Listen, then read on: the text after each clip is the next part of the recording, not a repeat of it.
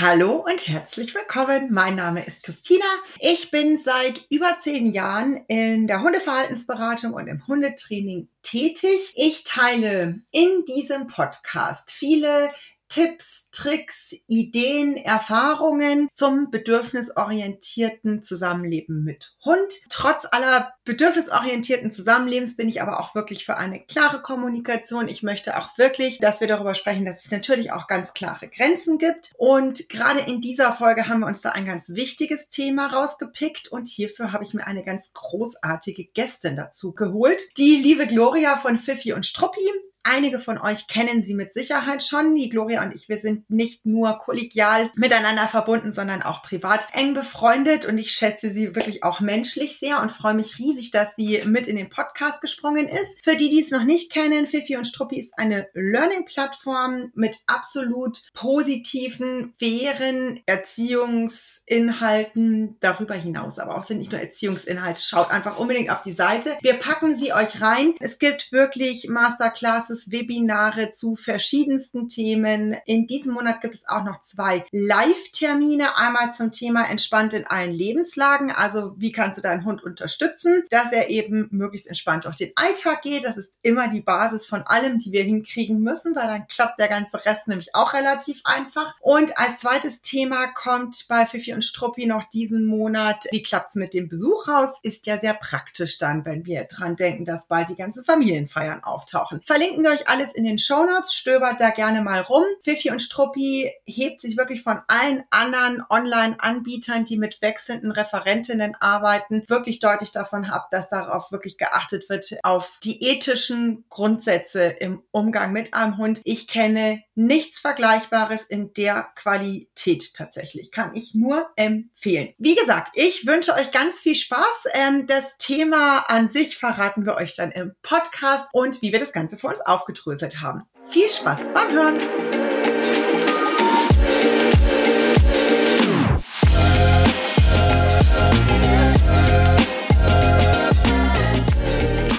Hallo liebe Gloria, wie schön, dass du wieder mal hier dabei bist. Ich freue mich sehr. Hi Christina, ich freue mich auch und ich bin auch schon tatsächlich gespannt auf das Thema und wohin es uns führen wird. ich auch. Die Gloria und ich haben uns nämlich überhaupt nicht wirklich auf das Thema vorbereitet. Ich hatte nur ein bisschen die Idee, über Kooperation so ein bisschen im Allgemeinen zu sprechen, aber im Speziellen auch so ein bisschen, ob wir es wirklich hinkriegen können, dass ein Hund in allen Lebenslagen mit uns zusammen kooperiert. Das soll so ein bisschen der Aufhänger bleiben. Wie gesagt, wir haben nichts vorbereitet, wir haben nichts geskriptet. Wir werden ein bisschen rumspringen und äh, uns darüber Gedanken machen und schauen einfach mal, wo es uns hinführt. Was wären denn so deine ersten Gedanken dazu? Ich glaube, mein erster Gedanke wäre darüber mal zu sprechen, was genau du mit Kooperation meinst. Ja. Und da vielleicht irgendwie auch, dass wir vielleicht ein paar Beispiele nennen, weil auch als wir im Vorfeld kurz drüber gesprochen haben, hast du mir zuerst so deine Themenidee Idee kurz genannt und ich war so, äh, ja, okay. Und als du dann noch so zwei, drei Sätze dazu gesagt hast, dann habe ich so, habe hab ich ein anderes Bild im Kopf gehabt und wusste besser so, was genau du meinst. Sollen wir vielleicht, sollen wir damit einsteigen, dass wir so ein bisschen darüber sprechen, was, was meinen wir eigentlich mit Kooperation? Ja, können wir total gerne. Möchtest du starten oder soll ich mal ein bisschen starten, wieso ich so drauf gekommen bin? Das kannst du natürlich auch gerne machen, klar. Also mir geht's eigentlich eher so, bei dem Kooperation könnte man jetzt auch so ein bisschen Signale auszuführen, die wir quasi trainiert haben in allen Lebenslagen. So ein bisschen, also gar nicht dieses ja, wohl am Ende des Tages ist ja auch immer so ein bisschen, wir trainieren ja auch die Kooperation ein Stück weit mhm. oder schüren sie. Es ist wieder natürlich alles eine Frage, wie wir die einzelnen Begrifflichkeiten für uns selber definieren. Das wir natürlich auch so ein bisschen, also muss jeder jetzt hier so ein bisschen für sich entscheiden. Und ich habe das immer mal wieder halt bei mir im Training, dass Menschen darüber stolpern, dass Hunde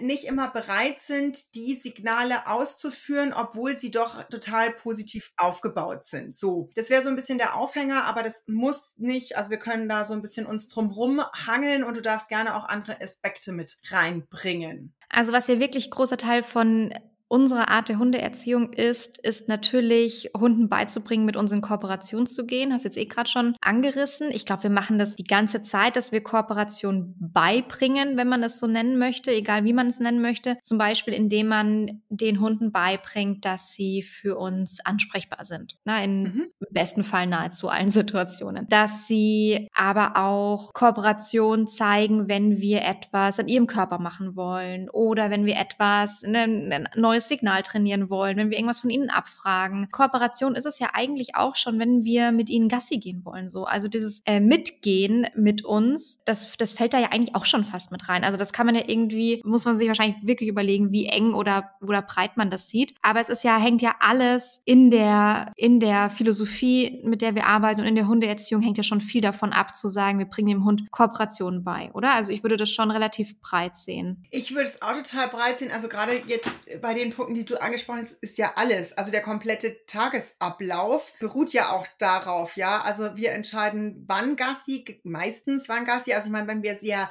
krass gut auch mit der Kooperation unserer Hunde arbeiten, dann würden ja viele auch mal ein Nein des Hundes auch akzeptieren, wenn der aktuell nicht Gassi gehen will. Ja. Wenn wir aber einen bestimmten Zeittaktung an dem Tag haben und bei uns, ich gehe meistens tatsächlich in der Früh- oder Vormittags die lange Runde. Heute aber sind wir nachmittags verabredet gewesen. Das heißt, ich habe entschieden, dass da jetzt alles irgendwie umgedreht ist und die Mali ist da Gott sei Dank sehr flexibel und äh, nachgiebig mit mir. Und das muss ich schon auch immer wieder feststellen, aber genau, also sie könnte ja dann auch, oder ich kenne tatsächlich auch in meinem Kundenstamm, weiß ich auch, dass es Hunde gibt, die vormittags, also das ist natürlich auch, also die Frage ist auch, hat der Hund es freiwillig entschieden, dass er nachmittags nicht Gassi gehen will oder ist dieser Rhythmus so anerzogen, wieder in Anführungszeichen, dass es ihn einfach völlig aus dem Konzept bringt und es hätte, wenn es einfach immer anders gewesen wäre, auch super funktioniert. Wissen wir ja am Ende des Tages dann auch nicht so richtig. Und deswegen, ja, glaube ich auch, wir müssen es so ein bisschen breit aufmachen und mal schauen, wo wir es so ein bisschen zuspitzen können. Also was ich aber gerade schon spannend finde, wenn wir darüber sprechen, dass wir viel daran arbeiten, dass die Hunde gerne mit uns kooperieren, ist es ja aber auch wichtig noch zu sagen, dass wir unseren Hunden ja durchaus erlauben, eine eigene Meinung zu haben und auch mal Nein zu sagen. Das fragen wir ja auch teilweise ab, wenn wir absichtlich sogar richtige Kooperationssignale nutzen und aufbauen. Und das wiederum impliziert ja sowieso schon, dass Hunde manchmal Nein sagen und dass man es dann auch, wenn es möglich ist, in einem Tagesablauf akzeptiert. Also eigentlich würde das doch, eigentlich hängt es doch immer miteinander zusammen. Also dem Hund Kooperation beizubringen und auch Kooperation abzufragen, hängt ja immer damit zusammen, dass wir den Hund auch erlauben, eine Meinung zu haben und Nein sagen zu dürfen. Und das impliziert ja, dass Hunde, egal wie positiv man etwas aufbaut, nicht immer zu 100 Prozent kooperativ sind den kompletten Tag lang, ja, von in der Früh ja, bis ich auf. Ich bin ja. total bei dir und ich glaube aber, dass es nicht überall so angekommen ist. Ich glaube, dass in vielen Köpfen immer noch drinsteckt, dass wir diese Kooperation quasi abfragen, damit eigentlich am Ende des Tages, also dass der Hund am Anfang so ein bisschen Nein sagt, aber eigentlich kooperativer wird, was sie ja auch meistens tatsächlich werden. Aber ich glaube auch dieses ganz klassische, ja genau, also nehmen wir, ist ein gutes Beispiel ja auch mit dem Medical Training, wenn man da so ein bestimmtes Setting aufgebaut hat, wo man einfach sagt, wenn der Hund nicht auf die Decke kommt, dann wird eben nicht gekämmt oder keine Krallen geschnitten oder sowas, dann hat es sowas ganz Klares in einem Trainingssetting und ich glaube, da können können das tatsächlich auch viele Menschen lernen, relativ gut auszuhalten. Und ich glaube, auch das ist wirklich ein Prozess, weil es so krass verankert noch in den Köpfen ist und immer noch geschürt wird, dass man sich ja durchsetzen muss und dass der Hund es lernen muss und so weiter. Und da einfach dieses Neudenken, Umdenken braucht ja auch bei uns Menschen eine Zeit lang. Aber ich glaube, ich würde da jetzt einfach tatsächlich mal, was bei uns auch heute so aktuell war, auch mal mit dem Beispiel Mäuseloch kommen. Ja, also dass eben, wenn man dann eigentlich sagt, guter Hund, jetzt bitte nimm mal deine Nase aus dem Mäuseloch, weil ich habe Sorge, dass du vielleicht doch eine Maus erwischt und tötest, dass es dafür total viele Leute unfassbar schwierig ist auszuhalten, dass der Hund in dem Moment nicht kooperiert, weil so ein bisschen natürlich auch Gefahr im Verzug ist. Es ist Alltag, gerade. Es ist eben kein klassisches Trainingssetting und da, glaube ich, stolpern immer noch viele drüber. Aber meinst du, stolpern dann Leute drüber, die eigentlich ja alles gemäß dieser Philosophie richtig machen wollen und dann sagen, oh Gott, wie soll ich jetzt an den Hund rankommen? Er kooperiert nicht mit mir? Oder meinst du ganz allgemein stolpern Leute dann drüber, wenn die Hunde halt mal nicht, nicht machen, was wir gerade von ihnen wollen in dem Moment? Nee, ich würde schon, also bestimmt auch. Zweiteres, aber jetzt, wir gehen ja jetzt hier mal von, von unserer quasi Zielgruppe, von unserem Kundenstamm aus und so weiter. Und es sind natürlich, äh, Gott sei Dank, äh, Menschen, die ja gemäß der Philosophie arbeiten, aber die, glaube ich, zum einen gibt es ja dann immer die, die so hinten dran stehen und sagen, ja, was mache ich denn jetzt? Ja, jetzt habe ich ihm das Leckerli vor die Nase gehalten oder sowas. Ich habe ihn angesprochen, er reagiert gar nicht. Ha, ähm, und ich möchte nicht so harsh zum Beispiel auftreten, dass ich ihn, auch wenn ich einen Geschirrgriff oder der Hund den kennt, dass ich den ankündige und ihn da rausheble. Oder sie ist vielleicht auch frustriert, weil sie es tun müssen, weil sie eigentlich diesen Umgang gar nicht haben möchten, sondern es soll eben im besten Falle alles so wahnsinnig kooperativ und weich ablaufen, was ja völlig tolles Ziel ist. Aber die Frage ist, kriegen wir das wirklich im Alltag immer, immer, immer hin? Also ich kenne das Phänomen, dass Leute sich diese Gedanken machen und für mich ist es auch fast eine eher sogar ungünstige Nebenwirkung von der Art und Weise, wie wir mit Hunden umgehen, dass ich immer mal wieder beobachten kann, dass HundehalterInnen dann sehr, sehr vorsichtig werden, teilweise schon zu vorsichtig werden dem Hund gegenüber. So, ah, ich will den auf gar keinen Fall überfordern, ich will auf gar keinen Fall irgendwas machen, was er über seine Grenze hinübergeht. Ich will den auf gar keinen Fall in eine Situation bringen, die er nicht meistern kann und die er nicht handeln kann. Und ähm, die dann so sehr den Hund richtig schon in Watte packen, weil sie versuchen, alles, was mit dieser Philosophie zu tun hat, so wahnsinnig überakribisch korrekt umzusetzen. Das kriege ich auch immer mal wieder mit. Und das, das könnte so eine Ausprägung davon sein. Also für mich klingt es gerade ein bisschen so. Und ich glaube, nee, also ich glaube, es wird immer Situationen im Alltag geben, wo der Hund nicht von sich aus kooperieren kann, weil, na, vielleicht ein Signal nicht gut genug aufgebaut ist, die Situation neu ist, man es vielleicht selber gar nicht kennt, keine Ahnung was, ja,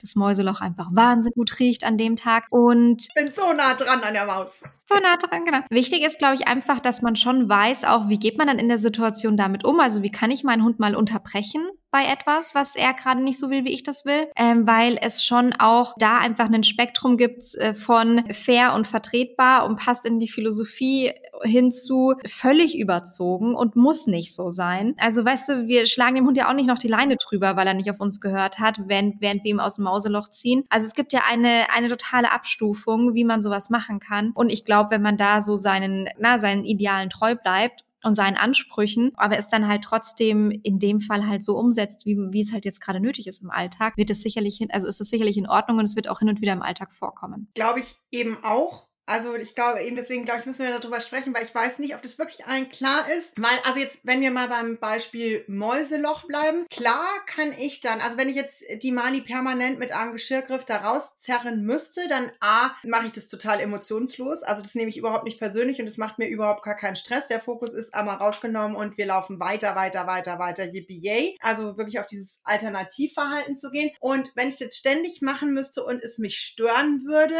dann wüsste ich ja, was auf meinem Training Trainingsplan steht. Also das heißt, ich muss dann Ansprechbarkeit um Orientierungssignal am Mäuseloch üben, ja, oder was wir ja heute auch schon mal im Spaziergang hatten, dass du eben äh, mit, mit einer anderen Kundin hattest du ja erzählt, aufgebaut hast, dass eigentlich bestimmte Mäusewiesen einfach nicht betreten werden dürfen und dafür gibt es aber eine zum Hobbymäuseln, die halt klar formuliert ist oder so. Also da haben wir ja auch eine breite Range an Möglichkeiten, wieder fair mit den Hunden auch zu kommunizieren. Ich habe es nur mit der Emma aufgebaut.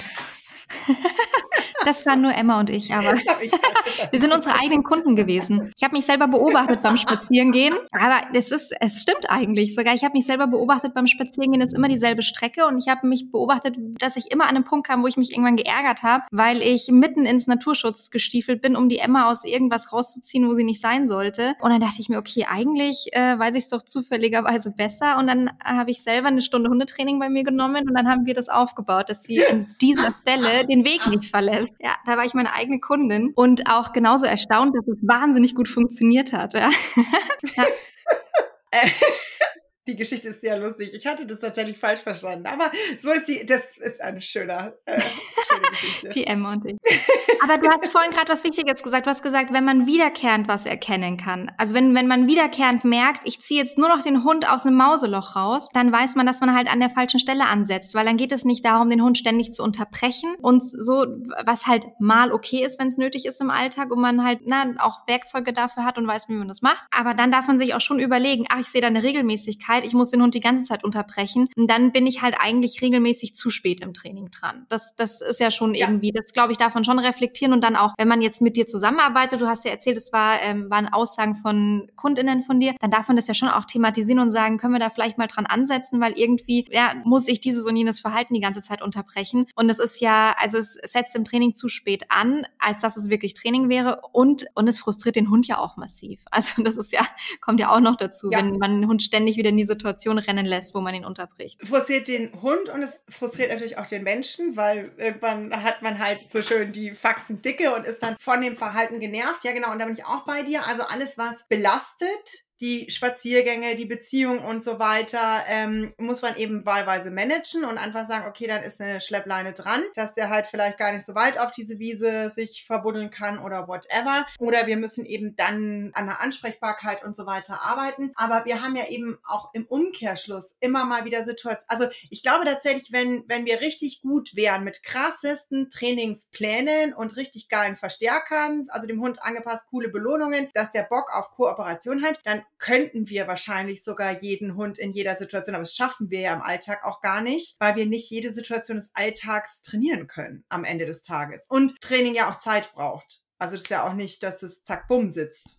Und ich glaube, ich bringe mal ein anderes Beispiel noch mit rein. Jetzt sind wir so am Mäuseloch hängen ja. geblieben. Wie die Terrier sind wir am Mäuseloch hängen geblieben. Aber baue zurzeit mit der Emma über eine bestimmte Methodik ein Geschirrtraining auf und experimentiere da so ein bisschen vor mich hin. Und da, also das Experiment ist das Geschirrtraining, nicht das, was ich jetzt gleich sagen werde. Das Setting, das dort aufgebaut ist, ist eine Kooperationsmatte also einfach eine Matte, die am Boden liegt. Dann liegt da noch ein Schnüffelteppich in der Nähe und dann stehen Emma und ich da halt rum in diesem Raum und unsere, ich frage Emmas Kooperation für das Training ab, indem ich sie auf die Matte schicke. Ja, kannst auf die Matte gehen, dann geht Emma auf die Matte, setzt sich hin und dann startet mein Geschirranziehtraining. Und nach, nach jedem Durchgang, also sie steht dann im Laufe des Durchgangs auf, ne, machen Hantieren am Geschirr rum und so weiter und nach jedem Durchgang schicke ich sie wieder auf die Matte zurück. Das ist unser Startpunkt für, wir ziehen jetzt das Geschirr an oder wir na, machen jetzt Geschirrtraining. Das heißt, darüber frage ich ja auch ihre Kooperation ab. Es ist alles total positiv aufgebaut. Der liegt, der Schnüffelteppich ist noch dafür da, dass sie aus dem Training aussteigen kann, wenn sie möchte. Sie kriegt dort eine Pause und da werden Leckerlis reingestreut. Und trotzdem, obwohl das Setting ja total auf Freiwilligkeit beruht und auf positivem Aufbau, nutzt sie das hin und wieder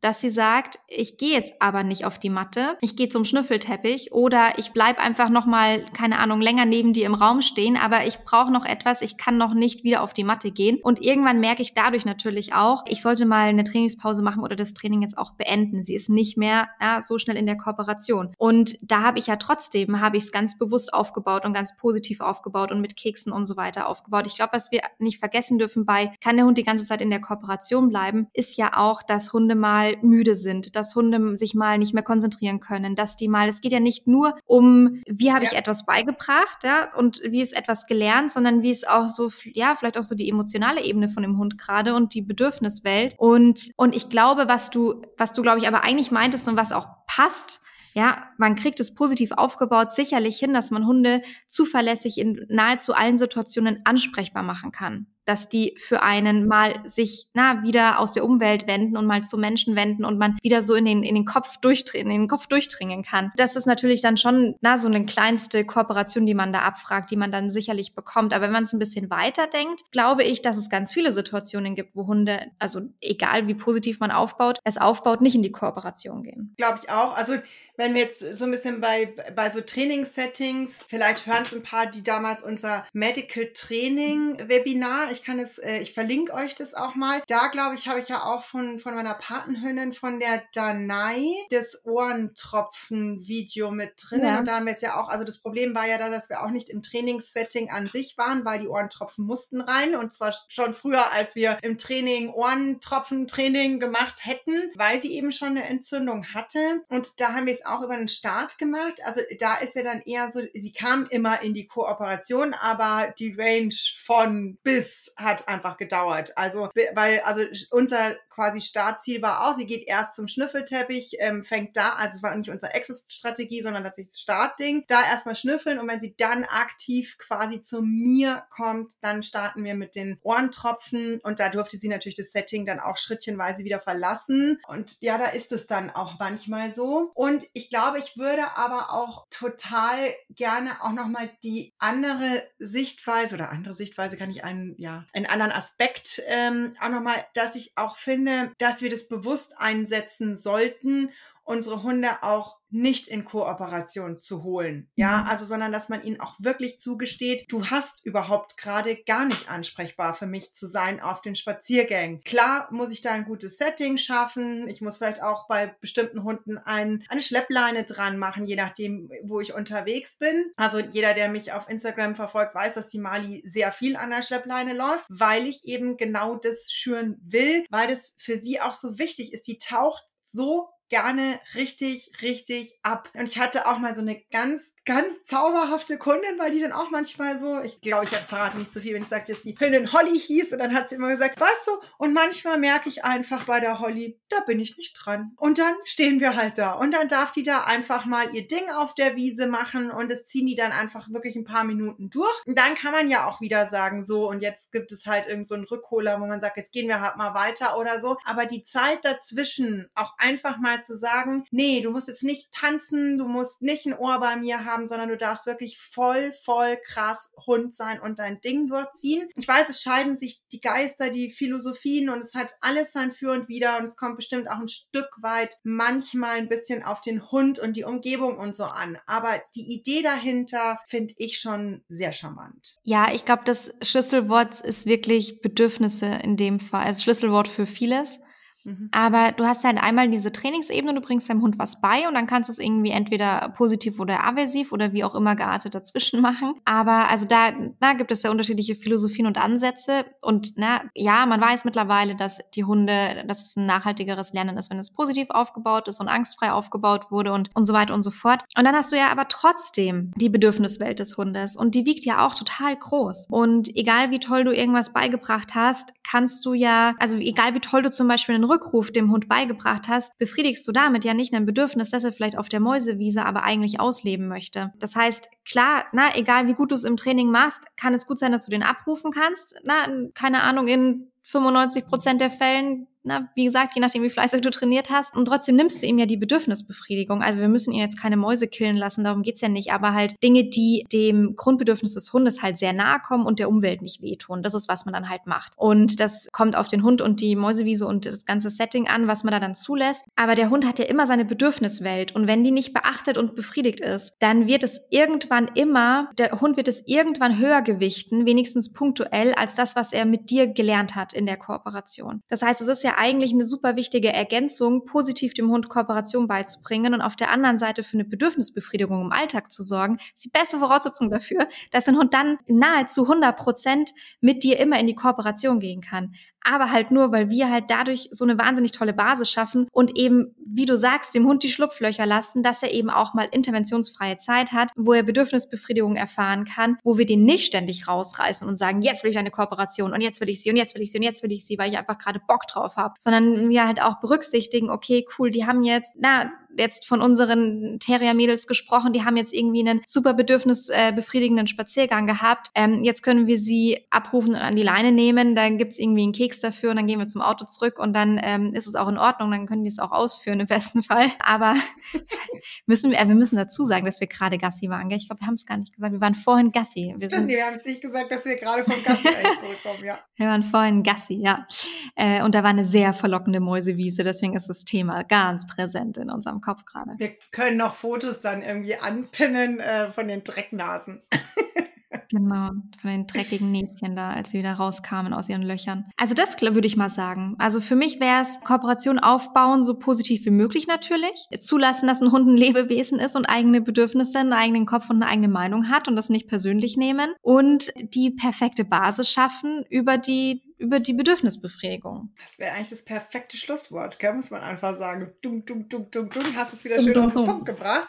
Ja. Ich bin dann nämlich total bei dir und ich glaube auch, das kann man eigentlich die Leute ganz gut abholen, weil also jeder, der keine Ahnung in einer Beziehung steckt oder auch einen eng verwobenen Freundeskreis hat, die liebt man, mit denen kooperiert man auch gerne, aber will man trotzdem immer alles machen, was die gerade machen wollen? Nein, ist halt nicht so, weil es manchmal in der Situation auch mal gerade ein anderes Bedürfnis hat. Und das macht ja gute Beziehungen aus, das mal auszuhalten oder auch mal Kompromisse zu finden und dass man eben auch mit Hunden Kompromisse finden darf in Situationen. Ja, und nicht nur, ich habe jetzt gesagt, das muss jetzt gemacht werden. Und ich glaube, da eine angemessene, einen angemessenen Mittelweg möchte ich jetzt eigentlich so sagen, weil klar gibt es auch mal Momente, wo ich sage, nee, stopp, halt, auf gar keinen Fall. Hier ist jetzt Ende Gelände und das machen wir auf gar keinen Fall. Aber das sind ja, also zumindest in meinem Zusammenleben, Seltenheitsfälle und die Mali ist jetzt nicht der ständig kooperativste Hund der Welt. Und da, glaube ich, tun sich die Leute so schwer und ich glaube, das ist immer noch das, wo wir wirklich gegen diese Windmühlen kämpfen, weil es so tief sitzt alles, dass diese Hunde eben funktionieren müssen und dass ein Signal durchgesetzt werden muss. Und in jedem Fernsehshow taucht es auf und sogar in jedem, ach,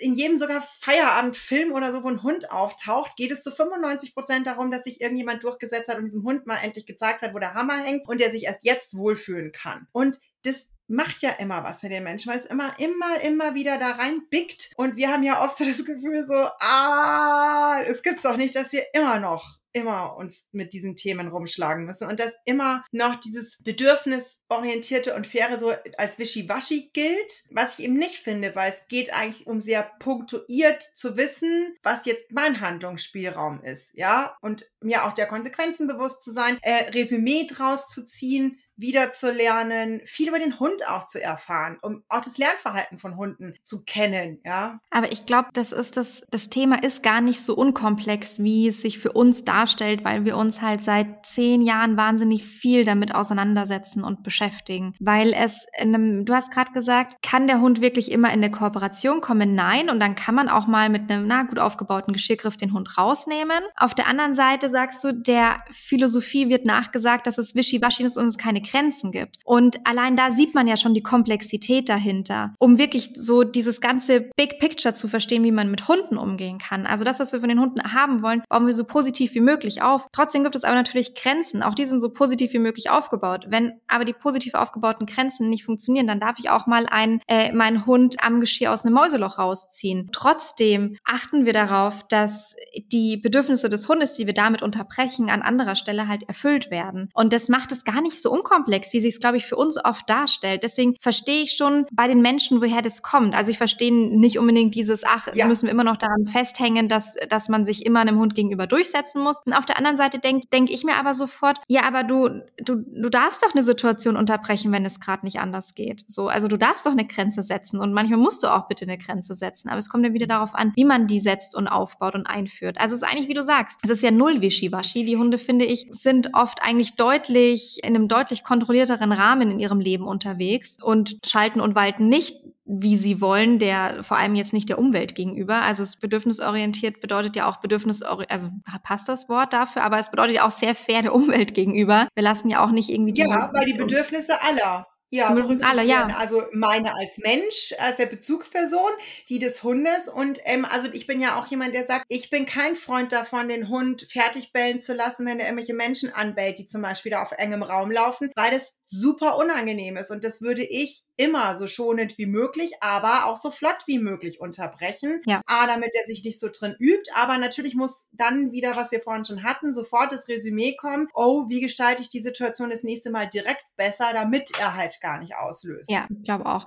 Aber ich glaube, dass es das komplexer macht, als, als man so im ersten Moment denkt, weil es halt nicht einfach nur dieses, wir bauen jetzt alles positiv auf und für alles nehmen wir Kekse und dann wird es auch schon funktionieren ist, sondern weil halt noch andere Komponenten mit reinspielen. Stopf den ja schon immer mit Keksen voll. Hatte ich auch Trotzdem schon immer macht er nicht, wenn du, Also wenn du mir den Satz sagst, dann weiß ich, du hast es nicht verstanden. Verstanden. Nee. Und das können wir an der Stelle vielleicht auch noch mal kurz anmerken, dass man zwar viel mit Futterbelohnung arbeitet, dass wir uns aber sehr wohl bewusst darüber sind und auch sein müssen, dass ja die Grundmotivation des Hundes aber in vielen Situationen eine andere ist, als Futter zu bekommen. Und dass ja. das auch im, manchmal ein bisschen im Widerspruch zueinander steht und der Hund die Wertigkeiten auch anders einschätzt. Also ein Hund, der halt gerne das Reh hetzen möchte und wirklich des Hetzens wegen, da braucht man nicht unbedingt ihm jetzt einen trockenen Keks aus der Hand anbieten. Also die Wertigkeit ist halt unterschiedlich. Und das müssen wir, glaube ich, schon auch noch berücksichtigen ja. äh, in dem ganzen Thema, ob der Hund immer in die Kooperation gehen kann. Das sicherlich schon auch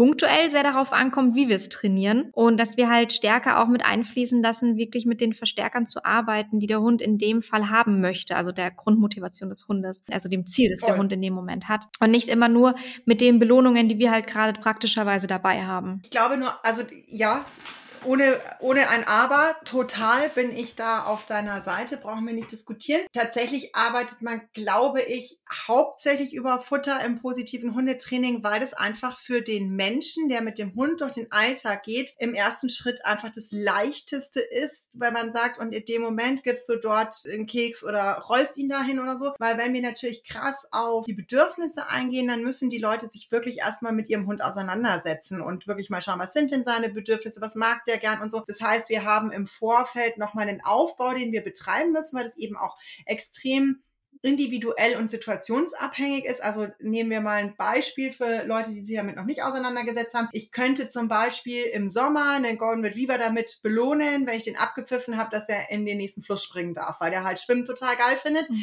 Findet er aber vielleicht halt im Winter nicht so geil. Also brauche ich da halt wiederum eine andere Belohnung in der Situation und so. Und das ist eine total schöne Geschichte, wenn man sich wirklich Bock hat, mit seinem Hund auseinanderzusetzen. Aber man muss auch fairerweise sagen, dass da nicht jeder diesen Aufwand und wenn es dann über Futter funktioniert, ist es manchmal halt ganz praktisch. Ja, wenn es über Futter funktioniert, ist es meistens das Einfachste. Das kann man nicht anders sagen. Alle anderen Dinge müssen ja. oft dann auch relativ eng halt durch einen Trainer oder eine Trainerin begleitet werden, um da auch entsprechenden Input zu geben. Also ich habe es jetzt bei dem Geschirrtraining, mit dem ich gerade eben ja, in Anführungszeichen rumexperimentiere, so gemacht, dass ich mit dem mit dem Grundverstärker von Emma gearbeitet habe. Das heißt, ja, ihr Grund, also ihre höchste Belohnung ist in dem Moment, dass das Geschirr sich wieder entfernt, weil sie es nicht cool findet. Und ich habe in dem Training halt nicht über Futter gearbeitet, sondern darüber, dass das Geschirr sich halt zu dem passenden Zeitpunkt entfernt und das als Belohnung eingesetzt. Und das sind aber Dinge, so da tüftel ich gerade rum und bin begeistert davon und mache diese Sachen. Aber das ist auch was, was man so easy gar nicht weitergeben kann, sondern sowas kannst du nur one-to-one -one ja. wirklich anleiten, weil es dann halt echt irgendwann in so eine Wissenschaft ein bisschen ausartet und man nicht erwarten kann, das ist, also es ist keine Anleitung, die ich so weitergeben könnte, einfach. Weder in einem Webinar noch in einer Podcast-Folge. Das kann ich one-to-one -one mit jemandem erarbeiten. Und das macht die Sache schon schwieriger. Deswegen fängt man ja meistens damit an, über Futterbelohnung zu arbeiten. Oder Spielbelohnung oder solche Dinge. Ja, genau. Ja, ich mache ja auch diese Weiterbildungen, da sind wir ja auch, also es ist ja eine reine Trainerinnen-Weiterbildung und da frickeln wir halt auch irgendwie rum. Und da geht's wirklich um anderthalb Sekunden Timings und sowas oder mal nur eine halbe Sekunde Timing, weil es da wirklich um das eigene Handwerk, also da geht's gar nicht so krass. Also klar fließt der Hund immer mit ein und das ist auch super spannend, weil wir natürlich alle unterschiedliche Hunde haben. Wir kriegen alle die gleiche Aufgabe und jeder muss hier am Ende des Tages in den Feinheiten ein Stück weit anders lösen. Und es ist natürlich wieder richtig toll und spannend, aber klar unterhalten wir uns, es ist wichtig, dass wir solche Dinge sehen und können für Fälle, wo das nötig ist. Man muss aber ganz klipp und klar sagen, dass vieles, was wir davon machen, im Alltagstraining gar nicht notwendig ist, weil die Hunde deutlich leichter zu führen sind, äh, weil du es leichter aufbauen kannst und sowas. Gott sei Dank muss man ja auch sagen. Also nicht jeder, äh, also ich finde das total schön, wenn sich Menschen, die mit einem Hund zusammenleben, wirklich damit auseinandersetzen und, und da Bock auf Wissen Wissen haben, weil es einfach auch ein schönes Wissen ist, weil man so viel über Lernen auch lernt, finde ich auch, also über Menschen lernt. Ich kann, also ich habe ja keine eigenen Kinder, aber ich kann zum Beispiel alleine mit Kindern auch viel respektvoller umgehen, weil ich zum Beispiel mit meiner Cousine, äh, wenn die irgendwie hochgehoben werden wollen oder irgendwo raufschauen wollen, dann frage ich immer, darf ich dich hochheben? Und meine Cousine sagt, das ist ja total geil, ja, so, weil sie halt sagt, sonst packen den immer alle und er findet es gar nicht so geil. Und so, ja klar, frage ich den, ich heb doch nicht einfach hoch, ja, so, mhm. ist ja völlig übergriffig. Und das sowas lernt man halt dann automatisch so ein bisschen respektvoller zu sein und sich mit Emotionen, die das auslösen kann, auseinanderzusetzen und so. Aber will halt auch nicht jeder und es ist auch völlig legitim. Also eine Grundbasis sollte da sein von Körpersprache und Verständnis und so weiter. Und was mein Verhalten auslösen kann für Emotionen beim Hund, das finde ich schon ganz wichtig, aber nicht jeder will eine Wissenschaft betreiben und Timing genau äh, rumfrickeln. Müssen wir trotzdem manchmal machen, muss man auch einfach sagen. In der Verhaltensberatung gibt es manchmal Trainingsaufbauten, da werden die Menschen extrem gefordert, das gut hinzukriegen. Total. Ist ja auch gut so, dass es nicht alle machen müssen. ja, voll. Haben wir sonst noch irgendwas anzumerken? Zu dem Thema. Meinst du, wir haben sie beantwortet, die Frage? Und die, also haben wir die Ursprungsidee der, der, der Folge beantwortet? Findest du nicht? Ich würde schon sagen, dass wir es beantwortet haben in dem Sinne, dass es eigentlich im besten Falle gar nicht unser Ziel sein sollte, diese permanente Kooperation, dass wir trotzdem daran arbeiten, dass es aber auch für uns okay ist, ein Nein zu akzeptieren und es nicht nur in Trainingssettings, sondern auch mal im Alltag, dass es dann halt wichtig ist, dass ich nicht hilflos als Mensch äh, dastehe stehe und mir denke, ja und jetzt, sondern vielleicht auch einen Plan B, ein bisschen ein Repertoire an Handlungsspielraum habe und dass es eben auch wichtig ist, kooperationsfreie Zeit wirklich mhm. zu etablieren in den Alltag, wo der Hund wirklich einfach mal, wie gesagt, bitte, ja, also nicht einfach durch den Wald hetzen lassen, sondern in Gegebenheiten, wo ihr das machen könnt oder gesichert oder so, wo der einfach mal sein Ding machen darf, wo keine Erwartungshaltung herrscht. Ja, voll gut. Das, glaube ich, wäre so ein Abschluss, den ich noch mitgeben würde. Finde ich schön. Möchtest du noch irgendwas zum Abschluss sagen? Nee, ich glaube nicht. Ich glaube, das ist schön zusammengefasst. Dann möchte ich dir aber danken, dass du da warst. Das freut mich sehr, sehr, sehr, sehr, sehr, dass du diese Folge mit mir bestritten hast. Ich finde es immer schöner, sowas so ein bisschen im, im Gespräch aufzudröseln als für einen selber. Gerne, war schön. Danke für die Einladung. Ja, sehr gerne. Und ich freue mich dann aufs nächste Mal. Bis dann. Bis dann. Tschüss. Tschüss.